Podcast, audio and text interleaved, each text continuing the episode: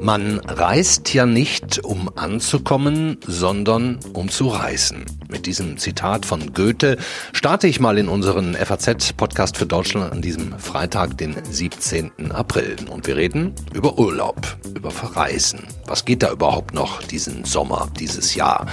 Ist schon alles vergeblich? Keine Hoffnung, keine Vorfreude, die uns ja gerade jetzt doppelt schön vorkommen könnte. Darüber reden wir mit dem Abenteurer Arvid Fuchs, dem Deutschen Tourismus- und Reiseverband und außerdem mit unserem Redakteur Andreas Lesti aus dem Reiseteil der Frankfurter Allgemeinen Sonntagszeitung. Schön, dass Sie dabei sind. Mein Name Andreas Krobock. Bevor wir darauf kommen, was überhaupt dieses Jahr möglich ist oder sein könnte in Sachen Urlaub, äh, möchte ich mit einem sprechen, der auf einer Art Metaebene äh, für das Wegfahren, Weggehen steht, für das Verreisen und für den der Weg auch schon absolut zum Ziel gehört. Er ist der erste Mensch, der innerhalb eines Jahres sowohl den Nordpol als auch den Südpol zu Fuß erreicht hat. Es ist der Polarforscher, Segler, Bundesverdienstkreuzträger und Buchautor Arvid Fuchs. Und wenn alles klappt, dann haben wir ihn jetzt in der Leitung. Hallo Arvid Fuchs. Hallo, das klappt wunderbar. Super. Im Vorgespräch habe ich erfahren, dass Sie, ja, wie soll es auch anders sein, gerade auf Ihrem Schiff sind, im Hafen liegen. Was gibt's denn da heute so rumzufrickeln? Naja, also ein altes Holzschiff, das wird im kommenden Jahr 90 Jahre alt, äh, ist natürlich sehr wartungsintensiv.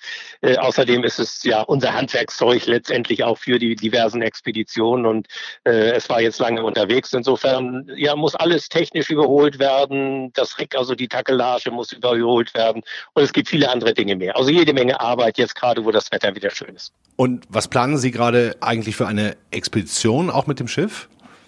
Na, wir waren die letzten beiden Jahre in äh, der Arktis unterwegs, in Grönland. Äh, jetzt sind wir zurückgekommen und hatten uns für diesen Sommer vorgenommen, äh, unter dem Stichwort Ocean Change, also Veränderungen in den Ozeanen, dieses aufzuzeigen und zwar am Beispiel der deutschen Nordseeküste. Denn der Klimawandel ist heute nicht mehr nur in Grönland festzustellen, sondern äh, ja mittlerweile auch in, in, an der deutschen Küste mit all diesen Auswirkungen.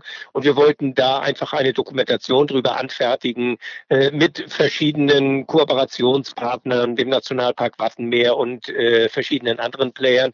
Äh, ob das nun noch sowas wird, das lässt sich im Moment aufgrund der aktuellen Situation wirklich nicht sagen. Also äh, wir warten einfach ab, aber sind dann eigentlich startbereit, wenn es denn noch klappen sollte.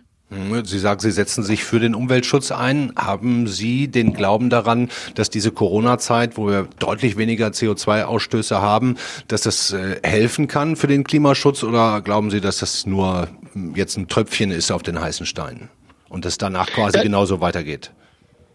Ja, die aktuelle Situation hilft dem Klima ganz sicher, also weil äh, da gewisse Klimaziele erreicht werden. Äh, nur ist das natürlich wirklich eine, ein, eine Übergangssituation. Und wir können natürlich auch nicht die Wirtschaft, so wie wir es jetzt machen, so weit runterfahren, weil dann funktioniert das ganze Zusammenleben nicht mehr.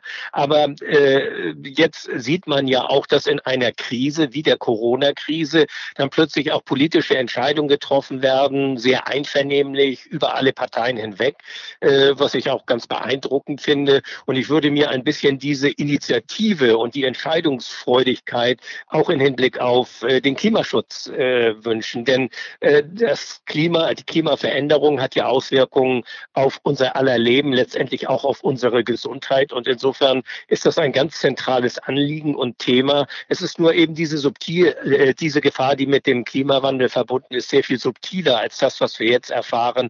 Aber ich hoffe auf jeden Fall, dass äh, gewisse Lehren daraus gezogen werden. Mit Urlaub machen hat es ja auch zu tun. Wenn da möglicherweise irgendwann ganz viele Ziele wegfallen, weil sie kahl sind, dann würden die Leute sich ja auch wundern. Ihre Expeditionen haben mit dem Urlaub im Otto-Normalbürgersinn ja auch eigentlich, ja, wenig zu tun oder sehen Sie irgendeine Parallele zwischen sich und jemandem, der im Sommer Urlaub äh, auf Mallorca oder an der Nordseeküste macht? Ähm, naja, auf Mallorca würde ich nur nicht unbedingt Urlaub machen, aber ich mache ja auch mit meiner Frau Urlaub. Das heißt, wir gehen wandern oder wir gehen mit einem kleinen Segelboot hier in der Ostsee segeln. Das heißt, Urlaub muss für uns nicht irgendwo äh, in Übersee sein. Ähm, äh, das ist aber etwas anderes als das, was ich sonst mache, diese Expedition. Das sind natürlich Projekte, die ja auch immer eine gewisse Aufgabenstellung haben. Und es ist bei mir natürlich äh, nicht so sehr die Suche nach einem komfortablen Domizil, äh, wo ich dann auf einem großen Badelaken am Strand liegen kann, sondern äh, ich möchte eintauchen in die Natur und möchte die Natur in ihrer ganzen Komplexität erleben, erfahren. Und äh, das ist ja immer mein, mein Antrieb gewesen. Also insofern Expedition kann man, glaube ich, nicht unbedingt mit Urlaub gleichsetzen. Hm. Halten Sie es denn trotzdem irgendwie für albern oder langweilig, wie ganz viele Ihre Urlaube verbringen am Strand, am Swimmingpool? Kann man da nicht eigentlich auch dann mehr in der Natur im Urlaub erleben? Naja, wir Menschen sind alle unterschiedlich und ich glaube, es wäre anmaßend, einfach zu sagen, bloß weil jemand lieber am Strand liegt, äh, ist, ist, ist, ist das nicht legitim. Nein, das ist natürlich Unsinn. Jeder hat äh, seine, äh, seine Vorlieben und äh, solange äh, man äh, damit keine anderen Menschen irgendwie benachteiligt, finde ich das auch äh, völlig in Ordnung. Bloß äh, es ist natürlich schon diese Überlegung, gerade auch wieder im Hinblick auf den Klimaschutz, ob ich nun wirklich äh, ständig irgendwie äh, zu Niedrigpreisen nach Mallorca pendeln muss oder irgendwo anders hin, sondern äh, ich denke schon, dass man vielleicht äh, ein bisschen bodenständiger sein könnte, weil dieser Erholungswert, den man im Urlaub sucht, äh, ist ja nicht immer gleichbedeutend damit, dass man nun irgendwie ein ganz exotisches Ziel ansteuern muss, sondern äh, das könnte ich mir vorstellen, dass das auch irgendwie im europäischen Rahmen durchaus umsetzbar ist. Hm, was mich auch auf jeden Fall interessieren würde, ist, ähm, kann eigentlich jemand wie Sie mit so viel Fernweh auch Heimweh haben? Naja, ich bin ein Wanderer zwischen den Welten, so habe ich mich immer gesehen. Also wenn ich eine Zeit lang hier bin, dann kribbelt es schon, dann, dann zieht es mich wieder hinaus in die große Natur, so wie ich das immer bezeichnet habe. Aber ich glaube, wer nie weggegangen ist oder weggefahren ist, weiß auch nicht, wie schön das nach Hause kommen ist. Also äh, wenn ich eine Zeit lang unterwegs bin, äh, dann freue ich mich auch einfach wieder hier aufs Leben zu Hause, auf das kulturelle Angebot, auf, ja, auf die Menschen, auf all das, was das Leben hier lebens- und liebenswert macht. Also ich habe mich nie als Aussteiger gesehen. Als Heimweh würde ich das vielleicht nicht bezeichnen, aber einfach als, als Freude auf das Leben äh, hier und äh, genauso freue ich mich eben auf das Leben draußen in der Natur. Mhm. Und Erinnerungen spielen natürlich genauso wie die Vorfreude auf Ereignisse, auf Erlebnisse, auf Abenteuer, auf Urlaub eine ganz große Rolle. Ähm, wie ist das jetzt bei Ihnen? Stehen Sie in diesen Tagen manchmal am Ufer auf Ihrem Boot und träumen? Denken Sie an irgendeine bestimmte Expedition zurück? Na, diese ganzen Expeditionen sind natürlich sehr präsent und sehr gegenwärtig, weil das ist im Grunde genommen das Kapital, was ich in meinem Leben angesammelt habe. Das sind die Erinnerungen, die Bilder vor meinem geistigen Auge, die auch nicht verblassen, die immer, immer sehr gegenwärtig sind. Und es sind ja sehr eindringliche Erlebnisse, die man dort gesammelt hat. Und gerade wenn man wie heute an Bord ist, ähm, gleichwohl auch in einem sicheren Hafen wie hier in Flensburg, dann äh, ist das ja trotzdem eine, eine große Verbundenheit Verbundenheit mit dem Schiff und äh, mit den Reisen, die man macht, mit den Expeditionen. Also insofern äh, lässt einen das natürlich nicht los und äh, holt einen immer wieder ein. Wie wichtig ist äh, Freiheit für Sie?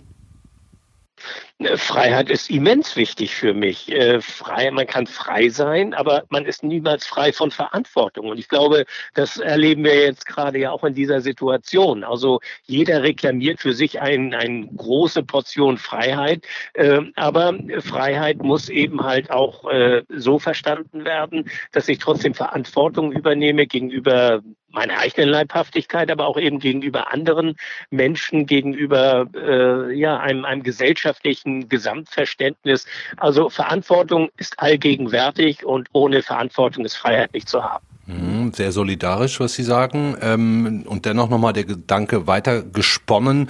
Wie wichtig ist die Freiheit im Zusammenhang mit dem Verreisen? Und was würde es für Sie bedeuten, wenn da jetzt zum Beispiel in diesem Jahr gar nichts mehr gehen würde? Es, es wird mich nicht aus der Bahn werfen. Also ich könnte mich damit arrangieren, weil es ja einen triftigen Grund gibt, warum das so ist. Ähm, äh, wo ich mich schwer tun würde, wäre, wenn, wenn äh, ohne Begründung plötzlich irgendwie das limitiert wäre. Ähm, damit könnte ich mich wahrscheinlich nicht so ohne weiteres abfinden. Aber in dieser Situation äh, haben wir eben ja nicht nur wir, sondern wir haben wir, die ganze Weltgemeinschaft hat ja im Grunde genommen ein, ein riesiges Problem und das muss natürlich irgendwie gelöst werden und das äh, beinhaltet auch natürlich, dass sich der Einzelne irgendwie ein bisschen reduzieren muss in seinen Ansprüchen. Das gilt für mich wie für alle anderen auch.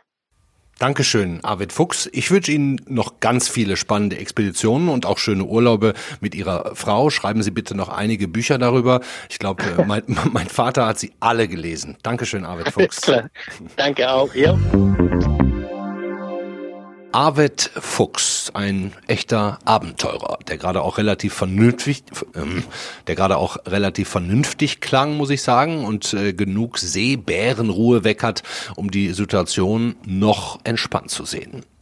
Wie entspannt das die Reisejournalisten in unserer Zeitung sehen, das können wir mal als nächstes rausfinden. Denn äh, das nächste Gespräch, das ist mit Andreas Lesti aus dem Reiseteil unserer Sonntagszeitung. Hallo Andreas. Ja, hallo Andreas. Auch. Wie geht das überhaupt gerade? Wie gestaltet man einen Reiseteil einer Zeitung? Wahrscheinlich gar nicht so einfach, da den richtigen Weg zu finden, oder? Das ist einerseits nicht so einfach, andererseits ähm, es ist schon so, dass, dass wir viele Themen haben, die jetzt entweder die Branche betreffen, weil wahnsinnig viel passiert und in einem Ausmaß, das, das bislang nicht da gewesen ist.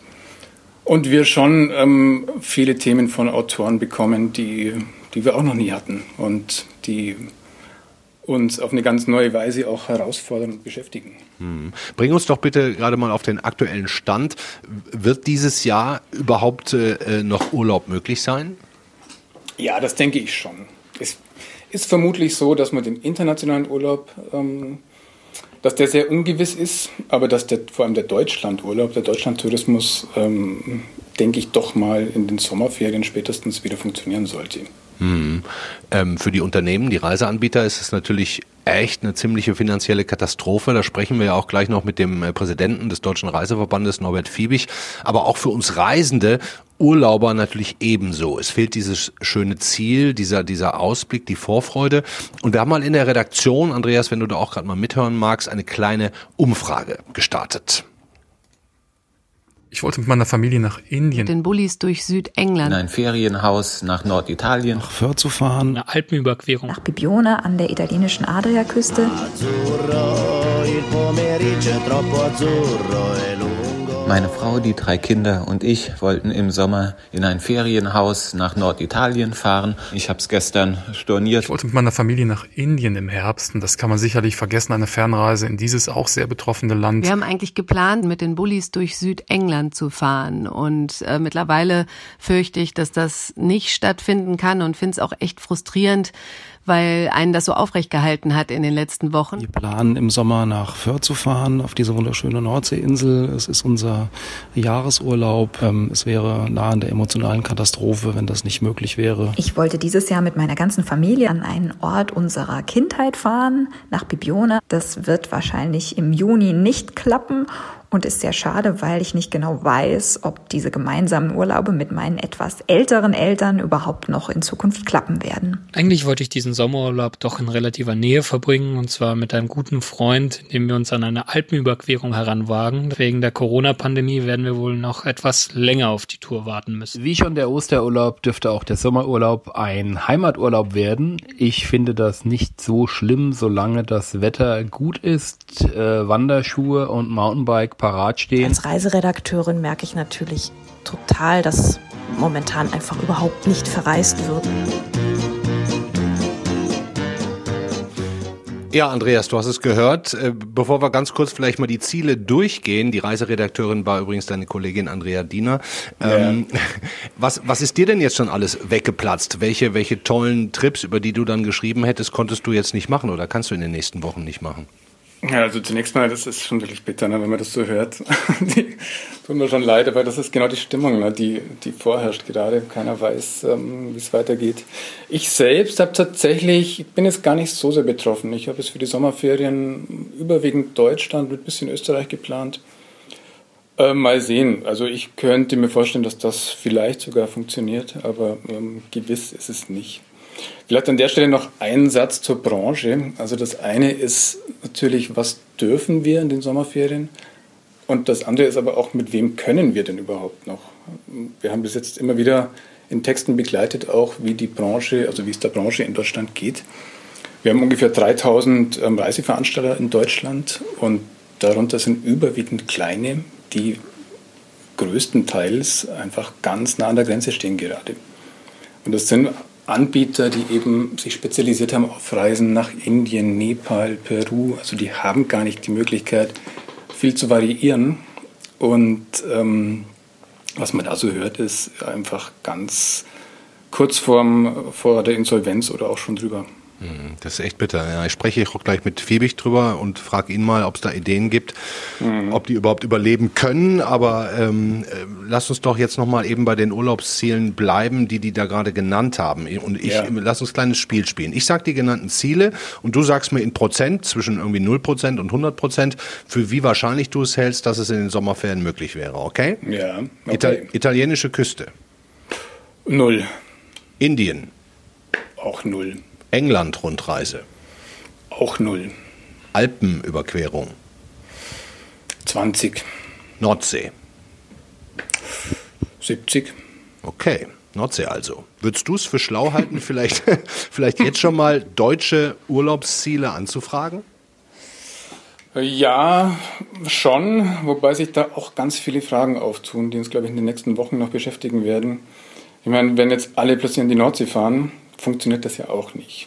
Ähm, viele haben Italien, Spanien, Türkei und anderes gebucht, die wollen ja auch irgendwo hin.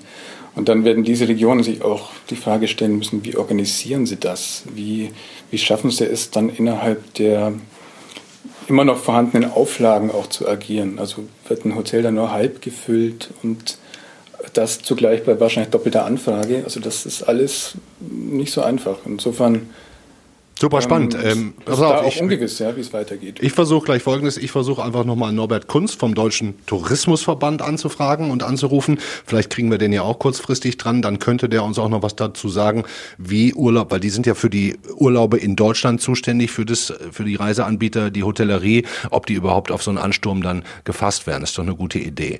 Ähm, wenn ich jetzt mal nur deine letzten Reisen durchgehe und das vielleicht jetzt als letztes, das kann man ja übrigens ganz schön, wenn man auf Faznet nach den Autoren sucht, also in diesem Fall Andreas Lesti mal eingeben, dann steht da Wandern auf Mallorca, Segeln vor Kroatien oder auch Heliskiing im Kaukasus. Und jetzt habe ich von dir das letzte gelesen, finde das echt ganz witzig, Campen im eigenen Wohnzimmer. Bringt's das? naja, das habe ich aus der Not heraus mit meinen Kindern gemacht nachdem uns auch langsam so ein bisschen die Decke auf den Kopf gefallen ist, ähm, haben wir einfach das Zelt im Wohnzimmer aufgebaut. Und was ganz es, cool? Ist es empfehlenswert? Es war eine lustige Erfahrung. Die haben, wir haben auch alle im Zelt geschlafen. Aber naja, es ist nicht dasselbe, sagen wir mal so. Vielleicht wäre der Schritt in den Garten äh, nochmal eine kleine Verbesserung. Das wäre vielleicht das, das nächste Level dann. Ja. Aber, aber, hoffen wir mal, dass es, dass es vielleicht doch bald wieder ja, ein bisschen mehr sein kann. Das wäre sehr schön. Dankeschön auf jeden Fall, Andreas Lesti. Viele Grüße nach Berlin. Wir sind sehr gespannt auf äh, die nächste Frankfurter Allgemeine Sonntagszeitung, da dann am Sonntag vor allem den Reiseteil. Tschüss. Alles klar. Vielen Dank auch, Andreas. Wenn man von Verbänden spricht, Tourismusverbänden, Reiseverbänden, die eine Stimme für ihre Branche sind, dann äh, ist das gar nicht so einfach da zu trennen, um was es geht. In Deutschland zum Beispiel, da haben wir den Deutschen Tourismusverband und den Deutschen Reiseverband als ziemlich große Innungen. Und die ersten sind für das Gastgewerbe, die Hotels, den Tourismus in Deutschland zuständig. Die zweiten für die Reiseanbieter, die ja dann auch überwiegend wohl internationale Reisen anbieten. Wir versuchen heute beide noch kurz zu sprechen und fangen an mit dem Deutschen Tourismusverband. Da sollten wir jetzt den Geschäftsführer Norbert Kunz hören. Schönen guten Tag. Da ist er. Grüße Sie, Herr Kunz. Ich habe gerade schon mit Andreas Lesti aus unserer Reiseredaktion der Sonntagszeitung besprochen. Wenn überhaupt Urlaub in diesem Jahr, Sommerurlaub, dann wird das wohl auf Deutschland hinauslaufen, oder? Sehen Sie das anders? Ja, in der Tat. Wir sind natürlich sehr optimistisch, dass äh, Reisen, äh, Übernachtungen äh, in diesem Jahr äh, vermutlich auch schon im Sommer wieder möglich sind. Natürlich sind wir darauf angewiesen, dass die Reiseverbote aufgehoben werden, aber wir gehen von einem schrittweisen Neustart des Tourismus und da besonders natürlich im Deutschlandtourismus bereits ab Anfang Mai in diesem Jahr aus. Äh, dafür ist natürlich ein ganz klarer Fahrplan und sind auch bundesweit einheitliche Regelungen und Grundsätze notwendig mhm. hinsichtlich Abstand, Hygiene oder auch Besucherlenkung. Ähm, die äh, Urlaube in Deutschland sind ja keine Bundessache, das müssen wir vielleicht auch noch mal ganz kurz klären, sondern das entscheiden in diesem föderalen System die Länder für sich. Das heißt, sie haben da jetzt wahrscheinlich mit dem Bund nicht einen Ansprechpartner, sondern müssen mit jedem einzelnen Bundesland mal verhandeln, äh, Lobbyarbeit betreiben, stelle ich mir jetzt gerade nicht so einfach vor. Naja, da haben Sie natürlich recht. Also das ganze Thema Sommerferienregelung ist eine Regelung, die die Bundesländer untereinander äh, beraten und auch sich da regelmäßig abstimmen. Insofern haben Sie da völlig recht, dass das natürlich vor allem die Länder betrifft.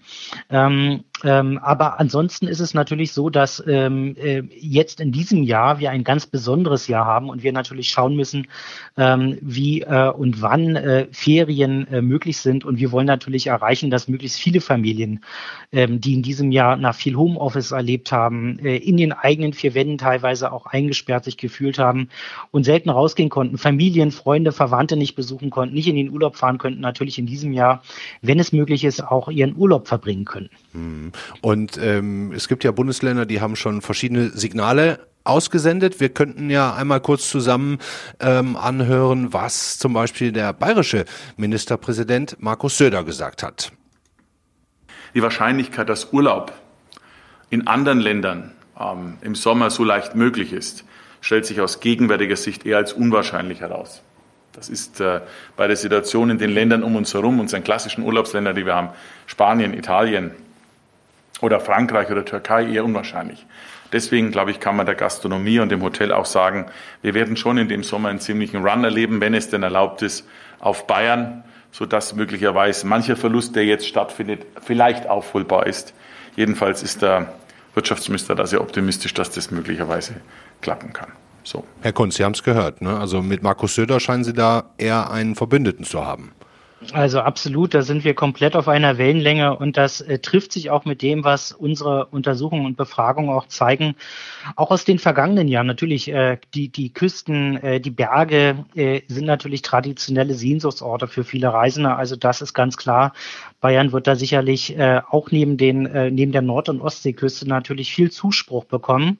Ähm, wir wissen auch, dass inzwischen bereits über 70 Prozent, rund 70 Prozent der Unterkünfte für Sommer und danach schon gebucht sind.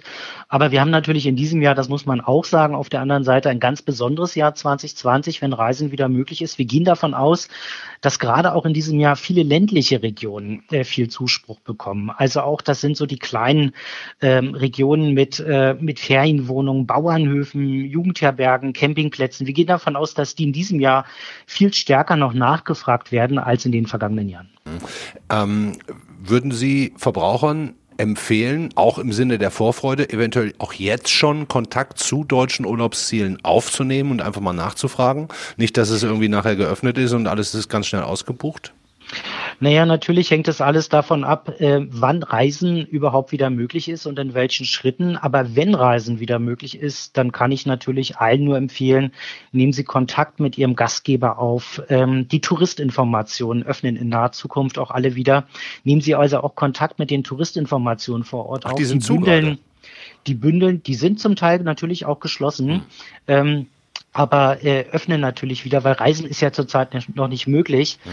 und öffnen jetzt demnächst wieder, so dass sie auch dort die gebündelten Informationen über ihre Reiseregionen, über die touristischen Angebote vor Ort äh, erfahren können. Also das denke ich ist in diesem Jahr besonders wichtig, auch den direkten Draht mit der Region, wo man hinreisen möchte und auch mit den Gastgebern zu halten. Hm. Letzte Frage, Herr Kunz. Ähm, nehmen wir mal an, alle Deutschen würden dieses Jahr dann in Deutschland Urlaub machen.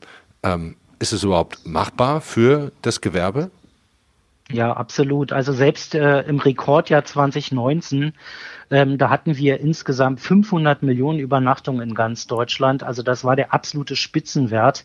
Ähm, da hatten wir im Sommer nur eine Auslastung in den Unterkunftsbetrieben bei maximal rund 50 Prozent. Das ist natürlich eine Betrachtung, die ist bundesweit.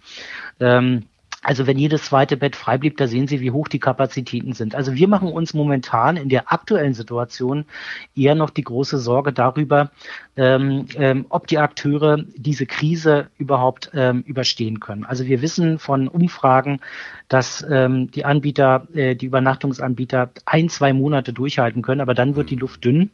Und ähm, deswegen auch die Forderung an die Bundesregierung von uns ganz klar und deutlich, ähm, ihr müsst den Gastgebern, den Betrieben in der Fläche nicht nur, nicht nur immer an die Großen denken, sondern auch in der Fläche Geld geben. Ihr müsst Zuschüsse auch von Bundesseite her an die Betriebe zahlen, damit sie am Ende des Tages, auch nach der Krise, äh, noch am Markt sind und den Reisenden auch noch einen schönen Urlaub anbieten können.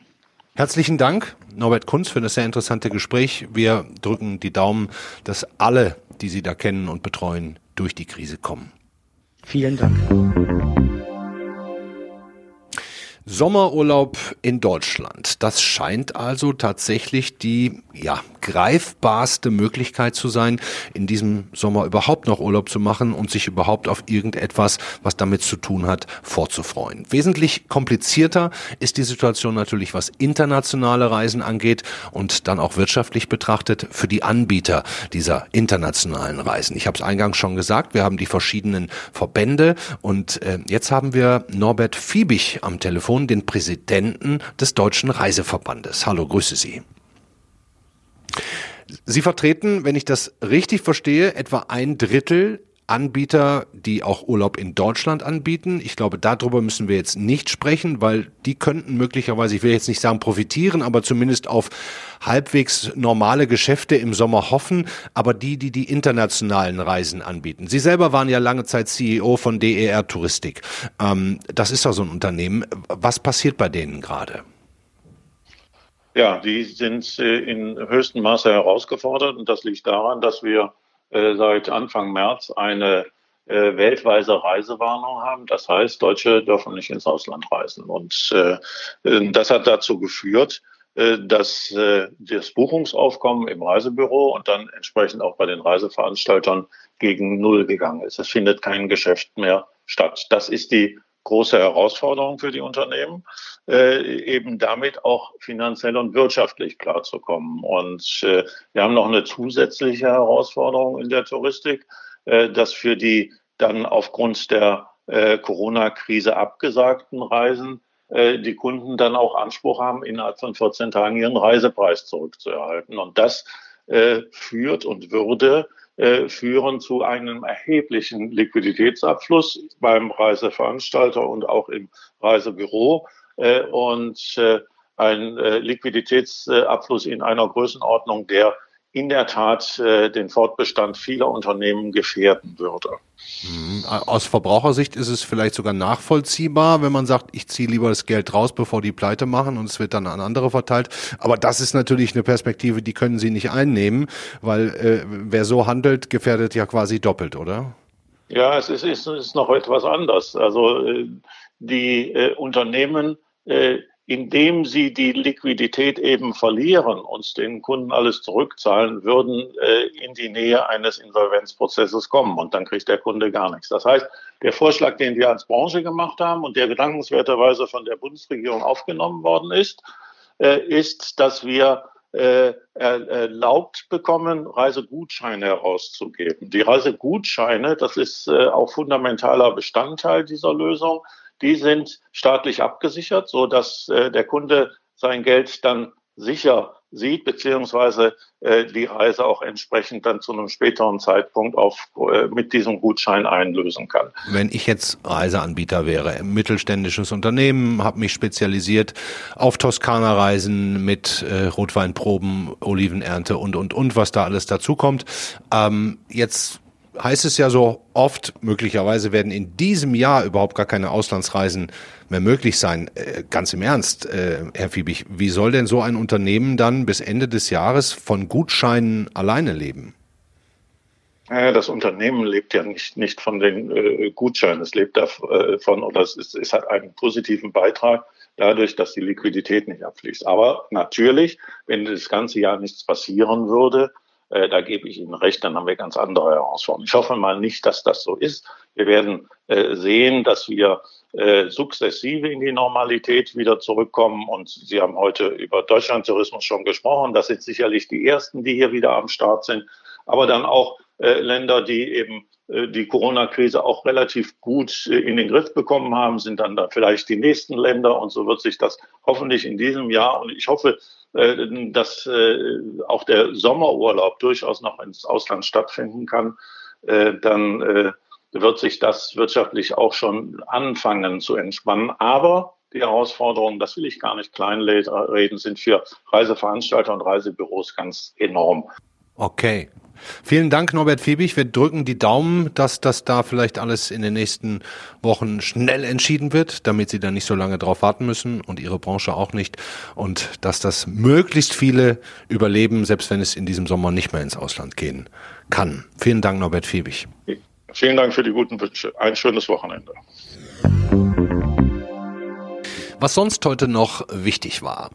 Wer geglaubt hatte, dass die Corona-App des Robert Koch Instituts noch vor dem geplanten Ende der Beschränkungen am 3. Mai rauskommen würde, den enttäuschte der Bundesgesundheitsminister Jens Spahn. Aus seiner Sicht seien es eher vier Wochen als zwei, bis man dann tatsächlich eine App habe, die auch allen Anforderungen voll genüge, sagte Jens Spahn. Arbeitnehmer müssen ab Montag für eine Krankschreibung wieder in allen Fällen einen Arzt aufsuchen. Die bis Sonntag geltende Ausnahmeregelung, wonach bei leichten Atemwegsbeschwerden ein bis zu zwei Wochen gültiger Krankenschein telefonisch beantragt werden kann, die werde nun nicht verlängert, entschied der entsprechende Bundesausschuss. Die Corona-Pandemie wirkt sich auch auf die Rentenpolitik aus. Der Arbeitsminister sagt nun, wie er trotz Krise die Grundrente auf den Weg bringen will. Die schwarz-rote Koalition prüft jetzt einen Stufenplan zur Einführung der Grundrente für Geringverdiener. Bundesarbeitsminister Hubertus Heil sagte in einer Stellungnahme, die Bundesregierung wolle die Grundrente weiterhin zum 1. Januar des kommenden Jahres einführen. Wir haben mit Goethe angefangen, da können wir ja auch mit ihm aufhören. Um zu begreifen, dass der Himmel überall blau ist, braucht man nicht um die Welt zu reisen. Scheint so, als hätte der Gute schon den Frühling und Sommer 2020, also dieses Jahr, vorhergesehen. Und es sieht so aus, als sollten wir uns, wenn wir verreisen wollen, auf Deutschland konzentrieren. Das Fernweh können wir dann vielleicht und hoffentlich wieder im nächsten Jahr stillen. Machen Sie es gut. Schönes Wochenende. Thank you.